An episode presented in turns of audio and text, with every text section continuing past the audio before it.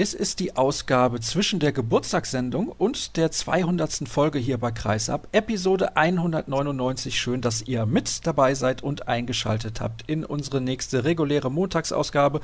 Vielleicht habt ihr gerade erst unsere Vorfreudesendung gehört mit Dominik Klein vom vergangenen Freitag. Und schon geht es auch weiter. Weiter geht es ja immer noch in unserem Crowdfunding. Ich kenne momentan den aktuellen Stand nicht ganz genau, denn wir zeichnen ein bisschen früher auf, zumindest den ersten Teil der heutigen Ausgabe. Und es gibt natürlich auch noch unseren Adventskalender. Da könnt ihr euch bei beiden Sachen sehr, sehr gerne beteiligen. Bei der einen Sache kommt es uns zugute, bei der anderen euch. Und ich denke, das ist doch ein ganz netter Deal. Worüber sprechen wir heute in Episode 199? Wir sprechen über den THW Kiel, über den SC Magdeburg und über Handball in Belgien. Im Interview der Woche zunächst sage ich aber Hallo an Tamo Schwarz von den Kieler Nachrichten. Tamo, ich grüße dich.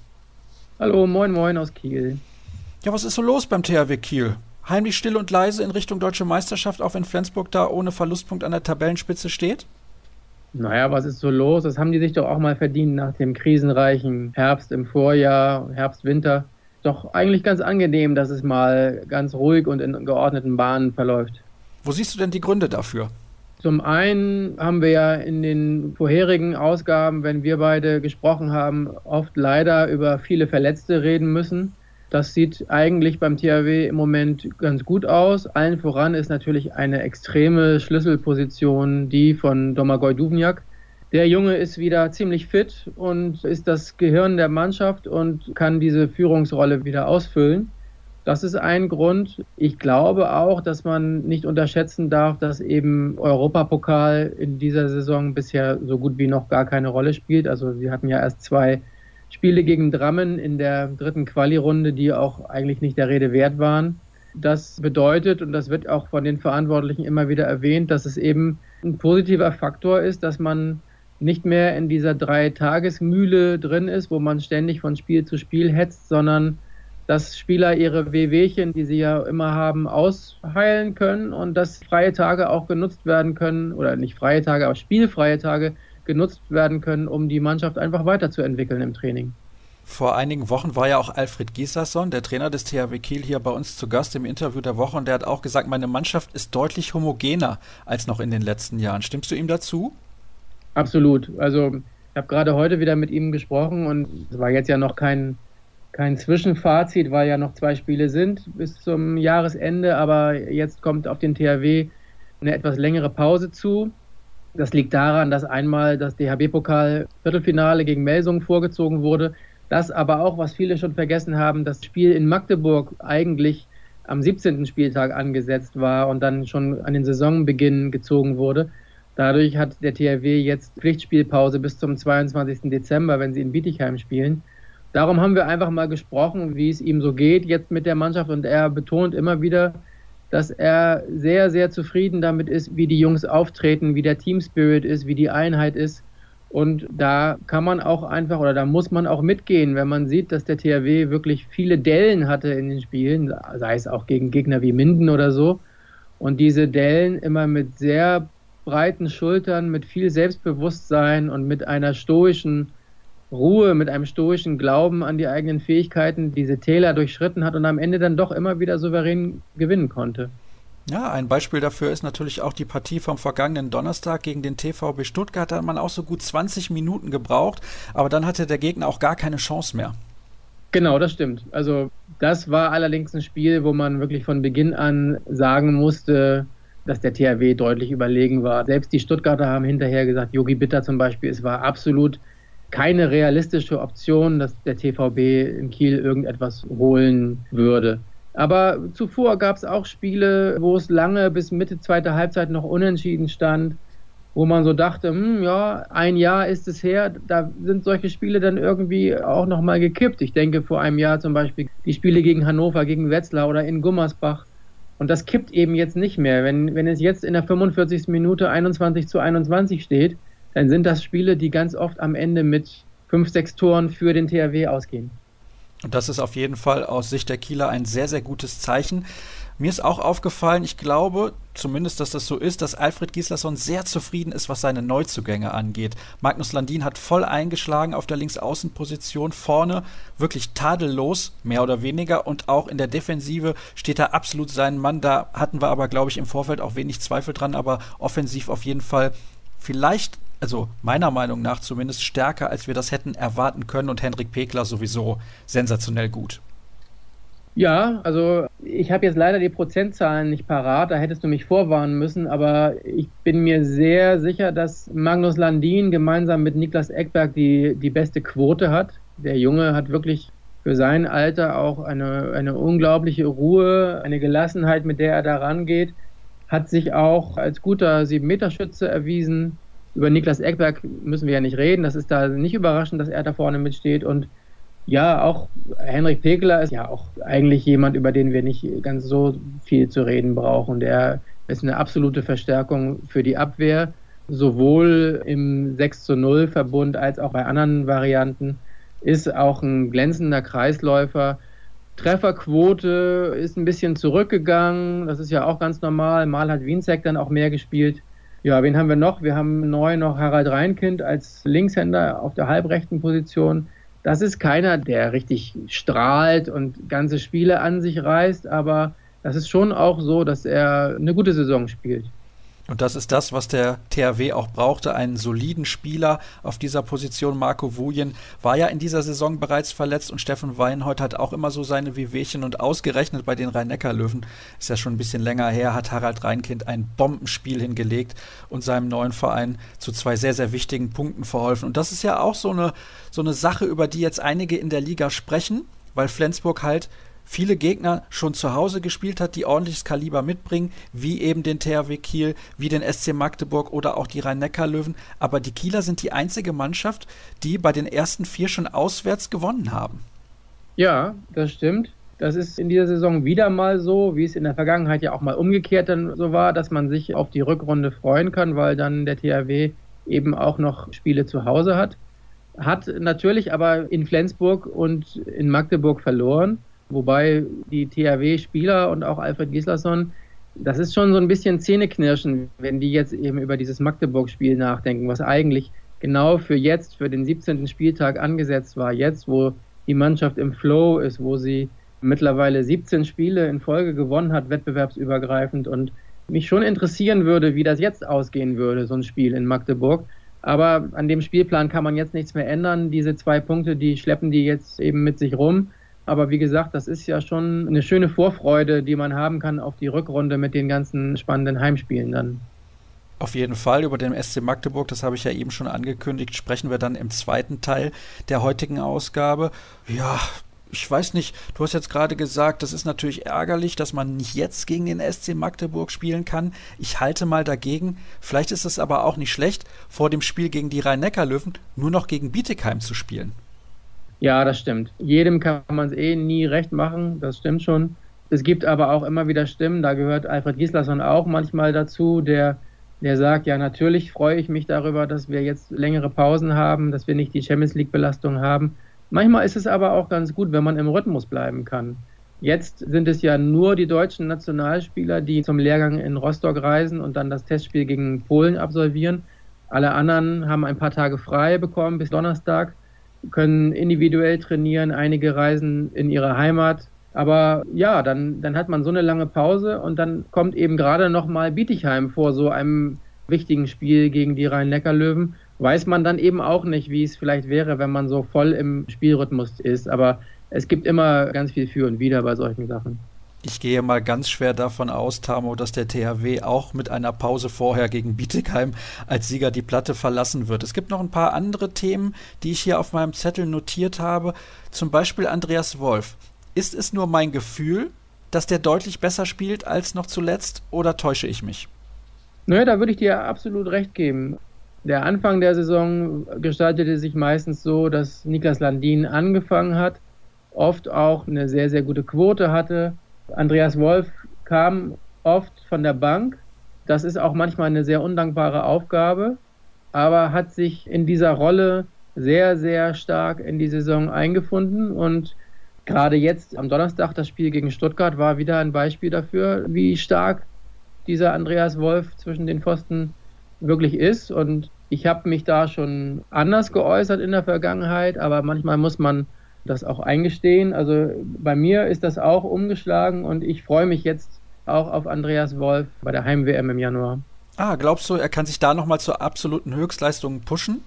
Ob er sich da nochmal pushen kann, die Fragestellung würde ja fast suggerieren, dass das irgendwie ein Torhüter im Herbst seiner Karriere ist, der schon ein gewisses Alter erreicht hat. Also, dass Andreas Wolf ein Torhüter auf sehr hohem Niveau ist und der THW ein wirkliches Weltklasse-Duo zwischen den Pfosten hat, darüber müssen wir ja, glaube ich, nicht streiten. Insofern glaube ich schon, ja, der ist jetzt genau zum rechten Zeitpunkt in Topform und wenn das so bleibt, glaube ich, können wir uns auch auf das deutsche Gespann bei den Bad Boys freuen im Januar. Ja, ich glaube, an der Formulierung muss ich noch ein bisschen feilen, aber jetzt ist er halt drin in der Sendung und dann muss ich damit leben. Aber ich glaube, es war doch einigermaßen klar, wie es gemeint war. Also ich bezog mich da mehr darauf, dass er noch nicht ganz die Form hatte in Kieler Zeiten, die ihn damals so stark gemacht hat, als er noch das Trikot der HSG Wetzlar getragen hat. Es gibt ja eine sehr positive Meldung aus Sicht des THW Kiel, denn die EHF hat sich dazu entschieden, das Final Four im EHF Cup in Kiel austragen zu lassen am 17. und 18. Mai. 2019. Das wird ein Freitag und ein Samstag sein, denn sonntags gibt es ja ein Konzert von DJ Bobo in der Halle und deswegen halt diese neue Variante mit Freitag und Samstag. Jetzt schaue ich mir gerade nochmal die Gruppe an des THW. Da ist mit dabei Azote Puave aus Polen. Wir haben GOG Gutme aus Dänemark und Granoyer aus Spanien. Also eigentlich ist die Finalteilnahme bzw. die Teilnahme am Final Four für den THW absolute Pflicht. Sehe ich genauso. Also wenn man bedenkt, dass die vier Gruppensieger weiterkommen und die Gruppenzweiten, mag ich mir momentan kein Szenario ausmalen, bei dem der THW ausscheidet. Die Spanier, die ja in den 90er Jahren auch zweimal den EHF Cup gewinnen konnten, sind auf dem Papier vielleicht der namhafteste Gegner und generell als spanische Mannschaft natürlich ja auch wirklich nicht zu unterschätzen. Auswärts sowieso nicht, aber insgesamt sehe ich auf jeden Fall den THW im Final Four und damit eben auch das Viertelfinale überspringen bei dem Modus. Wir haben bislang ja nur über positive Sachen gesprochen beim THW. Ist dir das eigentlich aufgefallen? Ja, ist doch ganz angenehm, oder? Ja, also ich bin ein bisschen, ich will nicht sagen verwundert, aber das ist eine sehr, sehr positive Entwicklung dieser Mannschaft. Ja, also muss ich auch sagen, sportlich läuft es im Moment. Das Final Four im DHB-Pokal ist erreicht. Die Chancen, das Final Four im EAF Cup zu erreichen, sind sehr gut. Und in der Bundesliga mit vier Minuspunkten, gerade auch bei der derzeitigen Tabellenentwicklung, würde ich sagen, alles voll im Soll. Vielleicht sollten wir nach dem Löwenspiel am 27. Dezember nochmal sprechen. Dann ist ja schon wieder eines dieser Knackpunktspiele vorbei. Das wird ein absolutes Schlüsselspiel werden und bei den Löwen ist derzeit nur schwer zu prognostizieren, in welcher Form sie dann an die Ostsee reisen werden. Ja, da könnten wir durchaus nochmal sprechen. Ist ein bisschen weit, genau zwischen den Feiertagen dann nach Kiel zu reisen. Aber vielleicht ergibt sich die Möglichkeit und dann steht ja auch bald schon die Weltmeisterschaft an. So lange ist es nicht mehr hin. Und wenn ihr möchtet, dass wir von dort auch wie gehabt berichten, nämlich jeden Tag und von vor Ort, dann schaut noch mal rein bei unserem Crowdfunding. Das läuft noch bis morgen. Da könnt ihr auch ein paar Euro spenden und dann werden wir definitiv auch bei allen Spielen der deutschen Mannschaft mit von der Partie sein. Tamo, herzlichen Dank, dass du mir zur Verfügung Gerne. gestanden hast und jetzt gleich sprechen wir über den SC Magdeburg nach einer kurzen Pause. Wir kommen zum zweiten Teil der heutigen Ausgabe und kurz vorab noch ein paar Informationen, die uns jetzt ja erst erreicht haben, denn den ersten Teil haben wir vorab schon aufgezeichnet. Die deutsche Handballnationalmannschaft der Frauen hat ihr Hauptrundenspiel gegen Ungarn gestern mit 25 zu 26 sehr knapp und unglücklich verloren. Da wäre ein Sieg durchaus möglich gewesen. Und jetzt heißt es natürlich, alles auf Sieg zu setzen. Im letzten Spiel der Hauptrunde dann übermorgen gegen die Niederlande um 21 Uhr, auch wenn es eigentlich, glaube ich, unmöglich ist, noch das Halbfinale zu erreichen. Da gibt es wohl noch ganz, ganz wilde Konstellationen, aber das können wir zum aktuellen Zeitpunkt nicht genauer sagen, denn da spielen ja auch noch die anderen Ergebnisse mit rein. Und Christian Prokop hat heute auf einer Pressekonferenz um 11 Uhr den Kader der deutschen Nationalmannschaft für die Weltmeisterschaft im Januar bekannt gegeben, den 28er Kader zumindest. Und da ist zum Beispiel die ein oder andere Überraschung durchaus mit dabei, nämlich Sebastian Heimann von Frisch auf Göppingen hat es in diese illustre Runde geschafft. Es gibt nur zwei Spieler auf der Rechtsaußenposition mit Tobias Reichmann und Patrick Krötzky, aber all das besprechen wir dann in der kommenden Woche in Episode 200 mit dem Kollegen Erik Eggers. Jetzt sage ich aber Hallo an Anne Toss von der Volksstimme aus Magdeburg. Hallo Anne. Hallo Sascha. Wir müssen über den SC Magdeburg sprechen, denn es läuft auf einmal nicht mehr. Es gab zuletzt eine deutliche Niederlage 22 zu 28 bei den Rhein-Neckar-Löwen, aber viel interessanter ist da das Halbzeitergebnis von 8 zu 18. Zuvor gab es dann auch eine Heimpleite gegen Frisch auf Göppingen mit 28 zu 29. Wie sind diese Leistungen und Ergebnisse zu erklären nach diesem famosen Saisonstart? Ja, ich denke, da versuchen sich gerade im Moment einige dran, da Erklärungen dafür zu finden. Sicherlich die erste Erklärung dafür ist, es sind einige Schlüsselspieler verletzt ausgefallen. Da hat man auch nicht damit gerechnet, dass so viele gleichzeitig, sage ich mal, wegbrechen. Ich nenne jetzt einfach mal nur zwei Namen. Also Piotr Chabkowski natürlich im Innenblock sehr wichtig und auch was die erste Welle angeht, der mit einem Muskelfaserriss ausgefallen ist. Christian O'Sullivan, der Kapitän, musste sich am Knie operieren lassen. Das sind einfach Ausfälle, die der SCM einfach nicht so leicht wegstecken kann. Demzufolge die zweite Erklärung dafür, der Kader ist in der Breite eben nicht so ausgestattet, um dagegen, sage ich mal, dann vorzugehen und gleichwertig dann Ersatz zu finden. Gehen wir mal auf beide Spieler ein bisschen genauer ein. Piotr Chabkowski, der kam ja nach Magdeburg und alle haben gesagt, na, ob der so einschlagen wird. Da wollten viele natürlich noch lieber eine Vertragsverlängerung mit Fabian van Olfen sehen und haben dann auch am mhm. Anfang gesagt, guckt mal, wie der in Lemgo spielt. Das hätte uns in Magdeburg doch auch geholfen. Aber ich muss ganz ehrlich sagen, mittlerweile ist Rabkowski eigentlich aus der Stamm 7 bzw. im Mittelblock gar nicht mehr wegzudenken. Ja, da gebe ich dir recht. Das ist so. Er hat sicherlich Zeit gebraucht, um sich einzufinden und um auch so dieses Spiel des SCM und vor allem auch so die schnelle Mitte mitzutragen, um sich da wirklich einzufuchsen. Aber mittlerweile erzielt er ja auch so viele Tore immer, indem er die erste und die zweite Welle mit nach vorne geht. Und hinten neben Musa stellt er sozusagen den Mittelblock. Also er ist, wie du gesagt hast, nicht mehr wegzudenken aus dem SCM-Spiel, beziehungsweise er ist eben nur sehr, sehr schwer zu ersetzen. Es ist natürlich so, er spricht genau wie Musa auch Polnisch, klar ist seine Muttersprache, aber Musa hat ja auch ein paar Jahre in Polen gespielt. Weißt mhm. du, wie die da kommunizieren im Innenblock? Ist das mittlerweile auf Deutsch schon oder sprechen die da auf Polnisch miteinander? Naja, es kommt anscheinend drauf an. Also wenn man den beiden glauben will, was sie so erzählen, dann sprechen sie schon Deutsch, klar auch, sage ich mal, damit die Mitspieler eben drumherum das dann auch verstehen. Aber wenn es eben mal nur eine Absprache unter den beiden ist, die jetzt nicht unbedingt der Gegner gleich verstehen soll, dann sprechen die schon auch mal Polnisch oder verständigen sich eben auf eine andere Sprache, damit es dann auch ein bisschen geheim bleibt. Und so funktioniert es dann halt auch relativ gut im Innenblock des SC Magdeburg, wenn eben beide fit sind. Und du hast es gerade schon angesprochen, der Kader ist sehr, sehr schmal besetzt. War nicht mehr möglich, was die Breite angeht? Ja, man muss natürlich schon sehen, dass SCM jetzt, was die finanziellen Möglichkeiten betrifft, sicherlich noch mal in einer anderen Liga spielt, wie jetzt die Spitzenclubs in der Handball-Bundesliga. Also von dem her denke ich, hat man mit dem Kader, den man aufgestellt hat, ja eigentlich, wenn man jetzt den Start der Bundesliga-Saison betrachtet, ja eine super Mannschaft auf die Platte gebracht, ja. Und die haben zeitweise den schnellsten und auch den attraktivsten Handball der Bundesliga gespielt.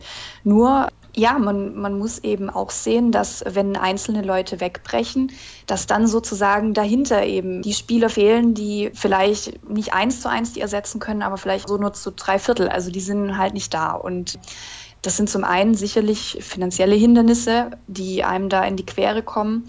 Zum anderen ist es natürlich auch so, dass der SCM schon, sage ich mal, auch mit Perspektive verpflichtet, was man auch sieht mit den Neuzugängen, die sie für die kommende Saison schon an Bord geholt haben und da eigentlich immer ganz gute Entscheidungen trifft.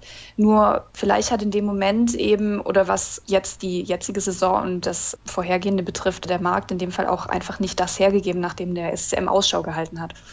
Und es ist natürlich auch so, viele Spieler, die spielen gerne Champions League und das kann der SC Magdeburg zumindest momentan nicht bieten. Auf das Thema internationales Geschäft kommen wir dann gleich noch zu sprechen. Ich möchte aber mit dir vorher auch noch Christian O'Sullivan ein bisschen genauer thematisieren. Der hat sich jetzt einer Kniearthroskopie unterzogen und der norwegische Verband hat vermeldet, das dauert so zwei bis vier Wochen, bis der wieder fit ist. Was sagt denn der SCM dazu? Also mein letzter Stand vom SCM ist, dass man mit einer Ausfallzeit von Minimum drei Monaten rechnet. Ich sag mal bis zu acht Monaten. Das ist aber sicherlich der unwahrscheinlichste Fall. Allerdings rechnet der SCM da schon mit einer etwas höheren Ausfallzeit. Das ist natürlich dann schon kurios. Die Norweger spekulieren natürlich darauf, dass O'Sullivan dann noch bei der Weltmeisterschaft spielen Sicherlich, kann. ja. Also das kann dem SCM überhaupt nicht schmecken. Ja, das ist ja aber sozusagen auch so das alltägliche Leid der Trainer bzw. der Vereinsbosse, dass die Spieler natürlich bei solchen Events aber auch dabei sein wollen und dass der Verein da sicherlich andere Wünsche hat bzw. gerne hätte, dass der Spieler sich komplett auskuriert. Aber inwiefern es da jetzt Absprachen mit O'Sullivan gibt, was das angeht und ob es wirklich möglich ist, dass er bei der WM mitspielen kann, da bin ich derzeit, muss ich ehrlicherweise zugeben, auch überfragt. Das müssen wir auf jeden Fall abwarten und ich bin schon sehr, sehr gespannt, was in dieser Personalie passieren wird. Er ist natürlich für beide Mannschaften ein absoluter Schlüsselspieler und sein Fehlen macht sich auf jeden Fall bemerkbar, genauso wie sich das von Krapkowski bemerkbar gemacht hat in den Resultaten. Man ist ja auch ausgeschieden im EHF Cup. Mit 27 zu 34 hat man verloren beim FC Porto. Ich habe mir dieses Spiel damals angesehen und muss ganz ehrlich sagen, ich war entsetzt. Wie ist denn dieses Ergebnis konkret zu erklären? Denn man hat das Hinspiel mit drei Toren gewonnen. Hat man den Gegner einfach unterschätzt?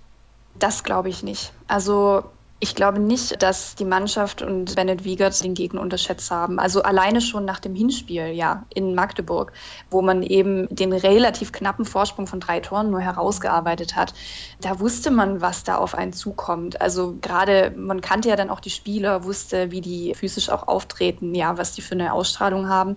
Und dann nochmal auswärts eben vor dem Publikum da zu spielen. Also ich denke, da war sich jeder der Sache bewusst, dass es keine leichte Aufgabe wird ja, wie dann der Auftritt zu erklären ist, sicherlich haben sich da schon so einige Wehwehchen bemerkbar gemacht. Man hat einfach gemerkt, das Spiel lief nicht mehr rund. Man ist auch so in dieses schnelle Tempospiel nicht mehr hineingekommen. Es waren einige dabei, gerade auch was Albin Lagergren angeht, der sich mit einer Grippe herumgeplagt hat. Da hat man einfach gemerkt, die Spieler sind nicht zu 100 Prozent fit und das wirkt sich einfach dann ja ebenso kolossal dann auch auf das Spiel aus. Können wir festhalten, wenn der SCM nicht in seinem Flow ist, dann ist er zu knacken? Also wenn man die letzten drei Spiele sich anguckt, würde ich sagen, definitiv, ja. Und er war ja auch davor schon zu knacken. Also auch die Füchse haben ihn ja zum Beispiel schon geknackt gehabt, obwohl der SCM ja in dieser super Verfassung war und einen Lauf hatte. Also definitiv ist die Mannschaft zu schlagen. Jetzt im Moment vielleicht eben mehr als zuvor, weil das Selbstbewusstsein eben auch fehlt. Waren die Erwartungen des Umfeldes und vielleicht auch von uns ein bisschen zu hoch nach diesem sensationellen Anfang der Saison? Mm, da bin ich ein bisschen zwiegespalten. Ich denke, die Mannschaft hat ja die Erwartungen auch selbst sehr hoch angelegt. Wir erinnern uns ja, dass sie zu Beginn ganz klar formuliert haben, sie möchten einen Titel gewinnen. Und wenn man so eine Ansage macht, dann muss man sich daran natürlich auch messen lassen. Also Deswegen denke ich, es ist klar, dass dann auch die Öffentlichkeit mit einer gewissen Erwartungshaltung an die Mannschaft herantritt.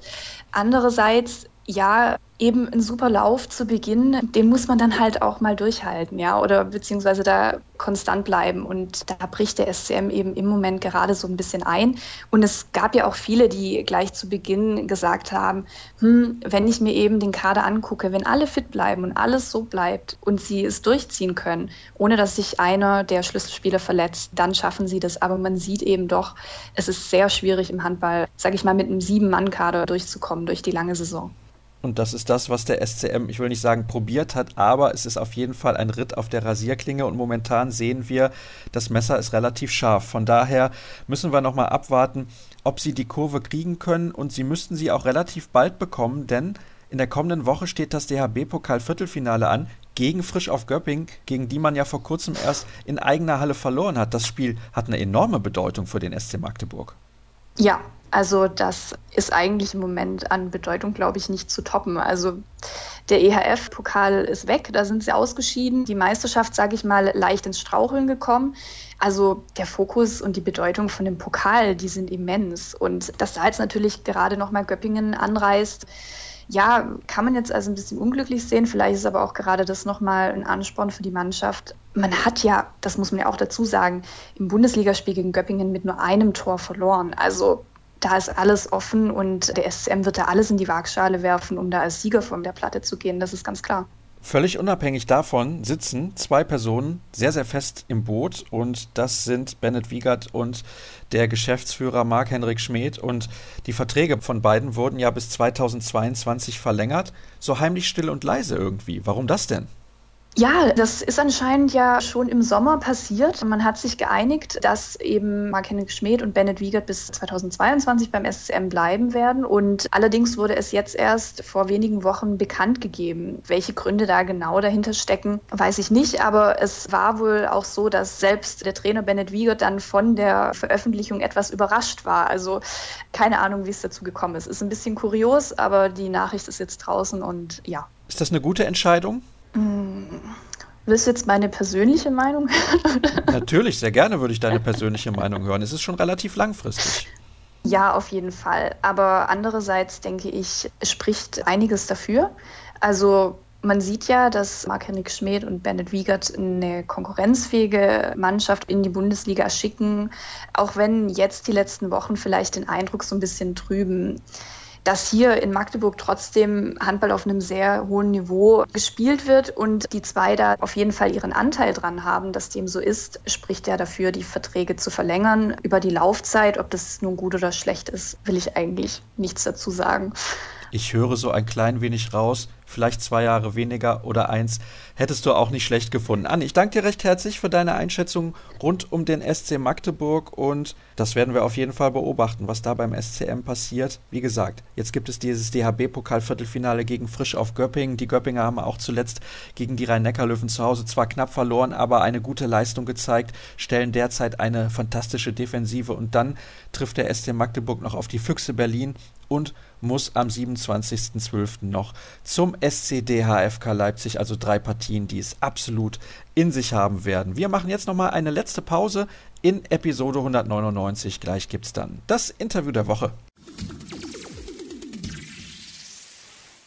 Wir kommen zum Interview der Woche und ich mag das ja, diese exotischen Themen hier bei Kreisab zu besprechen. Heute schauen wir nach Belgien. Und Belgien ist nicht gerade als große Handballnation bekannt, aber es tut sich was in unserem Nachbarland. Und deswegen habe ich einen belgischen Nationalspieler eingeladen, von dem ich absolut gar nichts weiß. Ich bin sehr gespannt, was er mir gleich erzählen wird. Das Einzige, was ich weiß, ist, wie man seinen Namen ausspricht, denn das hat er mir vorher gesagt. Damian Ketziora ist in der Leitung. Hallo Damian. Hallo Sascha. Ich bin wirklich sehr gespannt, was du mir zu erzählen hast. Ist natürlich wunderbar, dass ein belgischer Nationalspieler fließend Deutsch spricht. Vielleicht kannst du den Hörern mal erklären, woher kommt das, dass du Deutsch sprichst? Das ist eigentlich ganz einfach. Also Belgien besteht aus drei Teilen. Wir haben einmal die deutschsprachige Gemeinschaft, die ist ziemlich klein und da sprechen fast alle Deutsch. Dann haben wir die Wallonie, da wird Französisch gesprochen. Und dann haben wir noch den niederländischen Teil, Flandern, und da wird Niederländisch gesprochen. Und ich lebe halt in dem deutschsprachigen Raum und da spreche ich halt Deutsch. Aber du sprichst auch teilweise die anderen Sprachen in Belgien? Wir haben auch in der Schule die Fächer Französisch und Niederländisch. Und die meisten deutschsprachigen Belgier sprechen auch Französisch und Niederländisch. Also bist du sehr sprachtalentiert und das merkt man schon. Wir haben überhaupt gar keine Probleme, uns zu verständigen. Du bist ein klein bisschen erkältet, hast du mir vor dem Gespräch gesagt. Ja. Aber ich denke, das ist kein Problem. Ja, lass uns sprechen über Handball in Belgien. Wie kommt es ja. denn, dass du Handball angefangen hast zu spielen? Also mein Vater hat früher in Polen gespielt. Der war auch sehr kurz polnischer Nationalspieler, aber das ist schon ein paar Jährchen her. Und der ist damals, hat er sich entschieden, auszuwandern aus Polen aus beruflichen Gründen oder aus, aus welchen Gründen auch immer. Und dann hat er mich irgendwann mal, als ich klein war, in die Halle geschleppt. Ich weiß, dass ich nicht so begeistert war. Ich habe das ganze Training von ihm habe ich nur geweint. Ich wollte eigentlich wieder nur nach Hause. Aber das hat sich dann so ergeben, dass ich dann später, als ich dann ein bisschen älter geworden bin, nicht mehr aus der Halle weg wollte. Und so bin ich zum Handball gekommen, eigentlich nur durch meinen Vater. Das heißt, du bist selbst auch noch in Polen geboren? Ich bin in Polen geboren. Ich war ungefähr dreieinhalb Jahre alt, als ich nach Belgien gekommen bin. Mein Bruder war damals ein halbes Jahr alt. Also wir waren noch ziemlich sehr klein. Fühlst du dich dann als richtiger Belgier, kann man schon so sagen? Ja, auf jeden Fall. Ich fühle mich viel mehr als Belgier. Ja, ja, ja.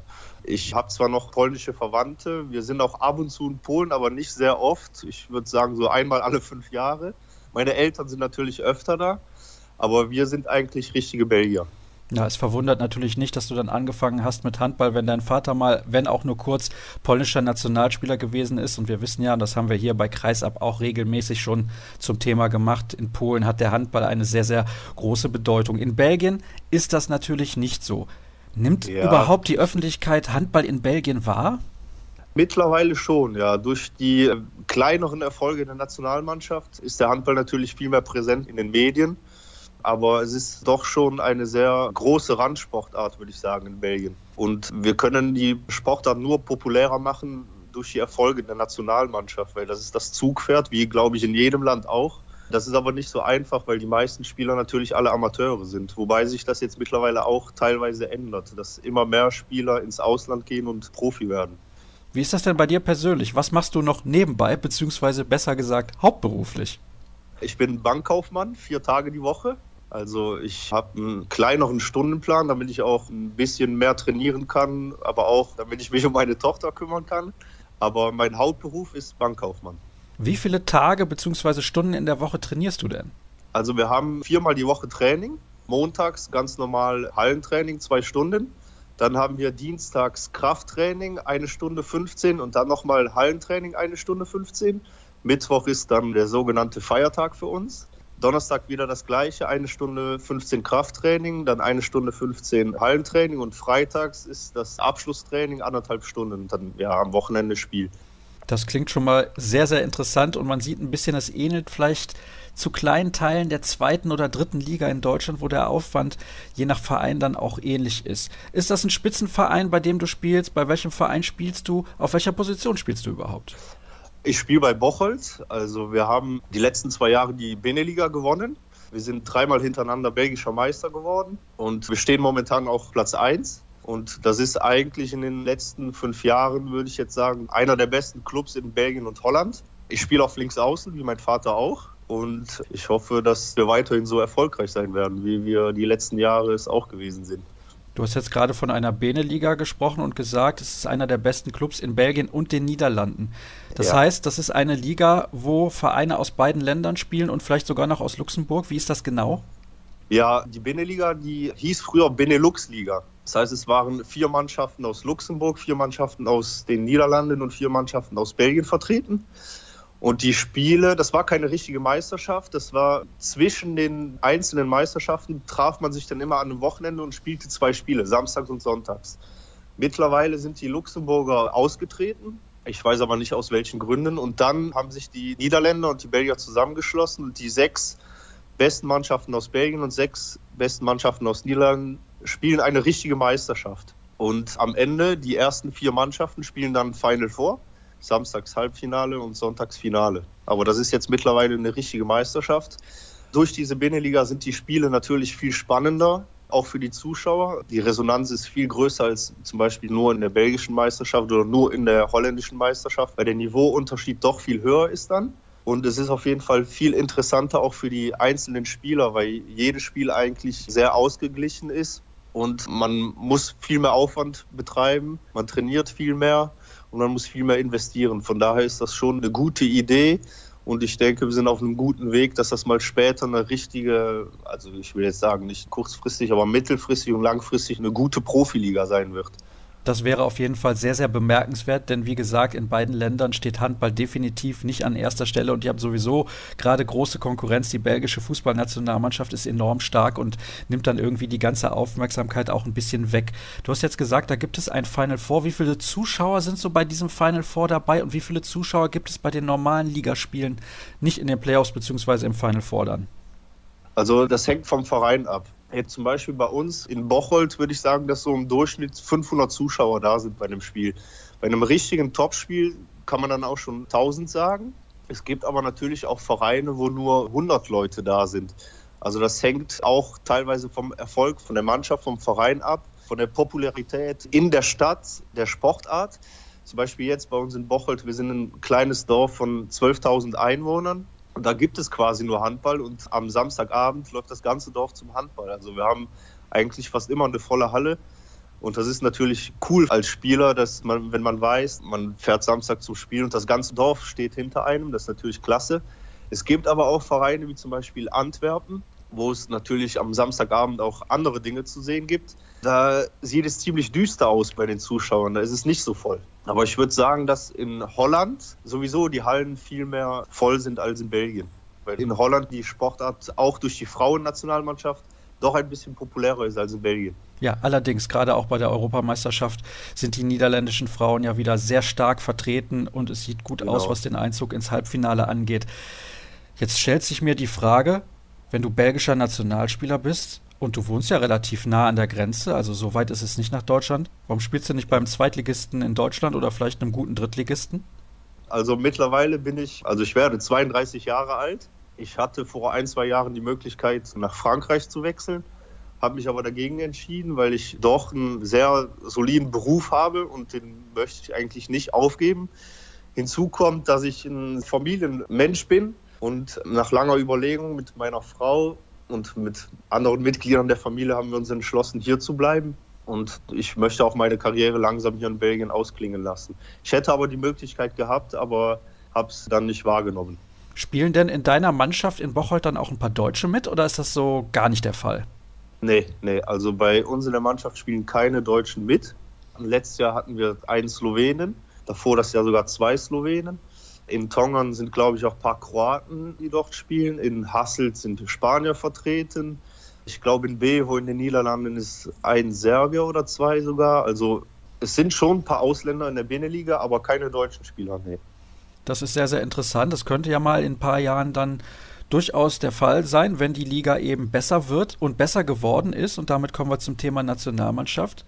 Eure Nationalmannschaft. Ihr habt jetzt in der EM-Qualifikation in Serbien unentschieden gespielt.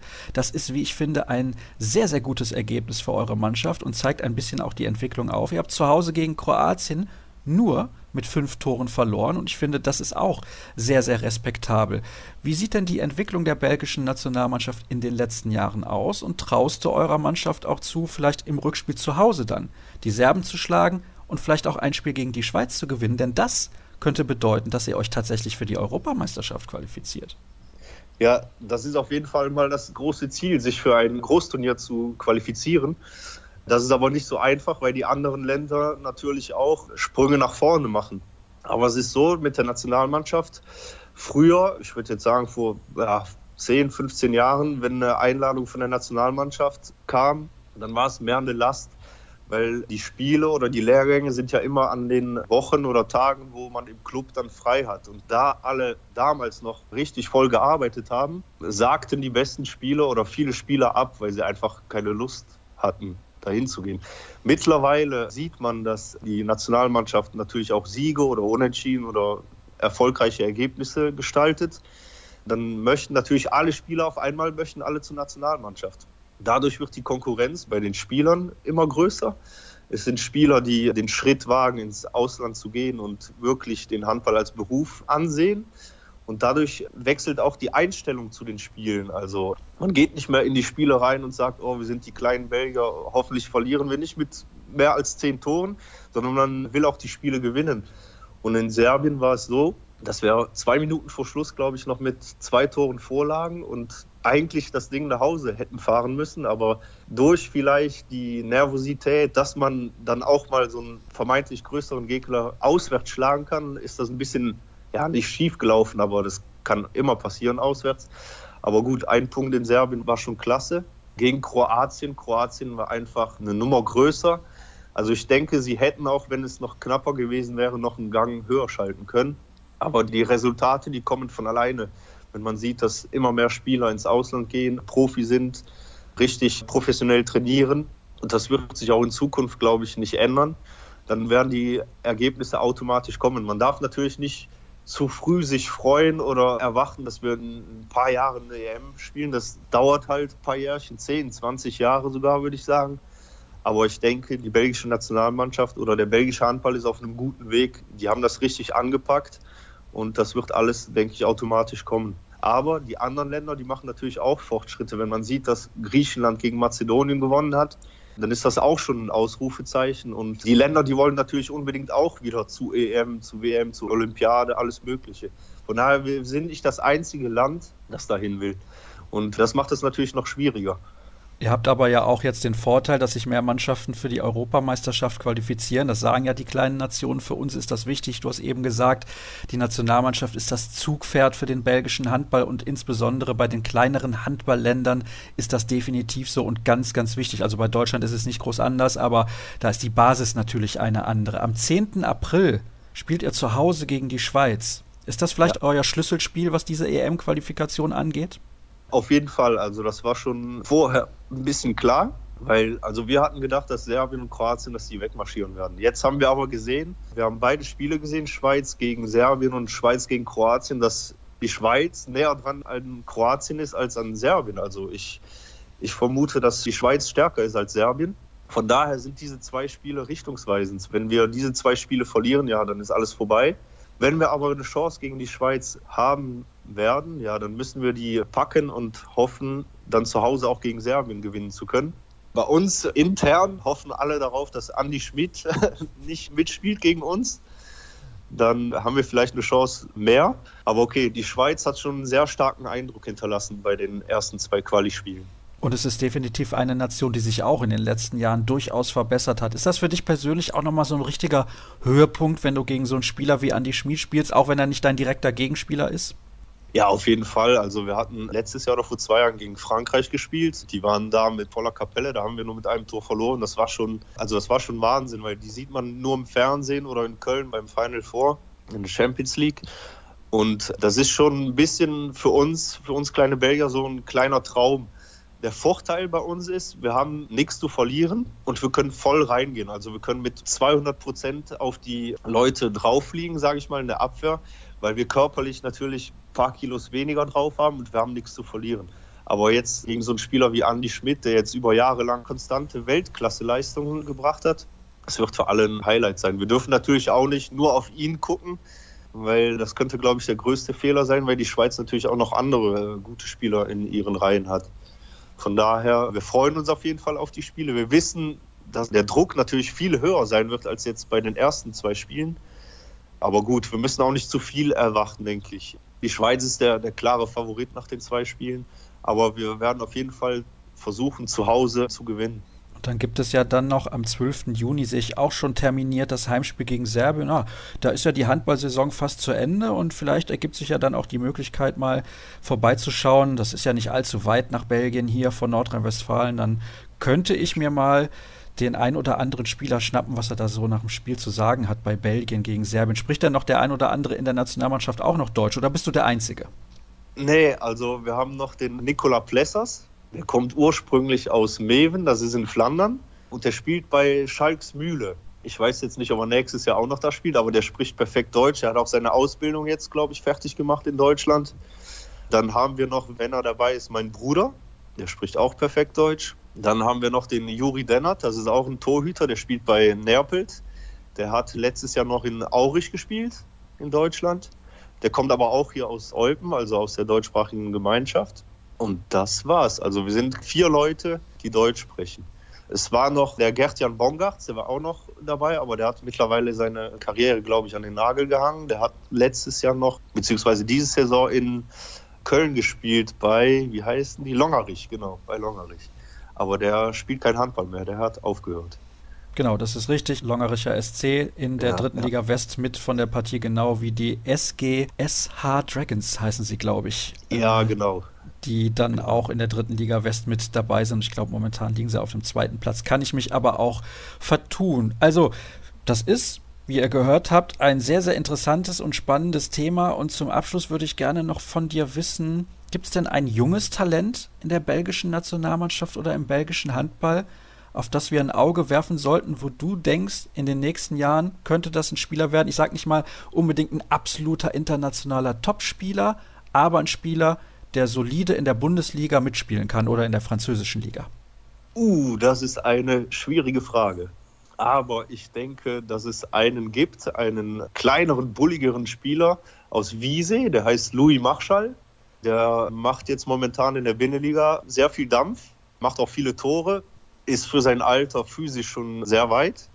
Der könnte was werden, wenn er weiterhin seriös arbeitet. Dann haben wir vielleicht in Neapel einen Linkshänder, Louis Vandenbeek, der auch sehr jung ist. Wie gesagt, Linkshänder, halb rechts, glaube ich, bald zwei Meter groß.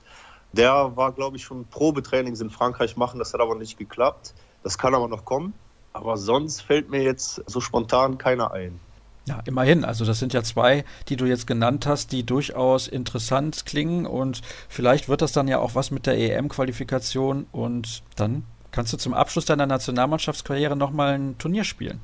Ja, das ist mein Ziel. Also ich bin jetzt von Verletzungen verschont geblieben. Ich bin auch noch ziemlich fit, obwohl ich schon bald 32 werde. Aber das ist auf jeden Fall noch ein großes Ziel von mir. Und wie gesagt, wir werden das auf jeden Fall verfolgen. Demnächst dann, also demnächst ist gut, im April dieses wichtige Heimspiel gegen die Schweiz und dann fast zum Abschluss der EM-Qualifikation nochmal das Heimspiel gegen Serbien. Damian, es hat mir sehr, sehr viel Spaß gemacht, mit dir über den Handball in Belgien zu plaudern und ich bin gespannt, wirklich, ich bin sehr gespannt, was das wird mit dieser EM-Qualifikation und auch bei den anderen kleineren Nationen. Es ist wirklich sehr, sehr interessant und spannend. Da muss man nicht immer nur auf die deutsche Mannschaft schauen, sondern da kann man gerne mal auch über den Tellerrand hinausblicken. Dann soll es das gewesen sein mit Episode 199 von Kreisab. In dieser Woche steht ja noch einiges an. Wir haben eine weitere WM-Vorfreudensendung. Nächste Woche dann Episode 200. Unser Adventskalender läuft und bis morgen könnt ihr auch noch bei unserem Crowdfunding mitmachen. Alle Infos darüber und über alle weiteren Themen gibt es unter facebook.com slash kreisab, bei Twitter at kreisab.de sowie bei Instagram unter dem Hashtag und dem Accountnamen kreisab. Danke, dass ihr auch heute wieder mit dabei gewesen seid. Bis in ein paar Tagen dann. Tschüss.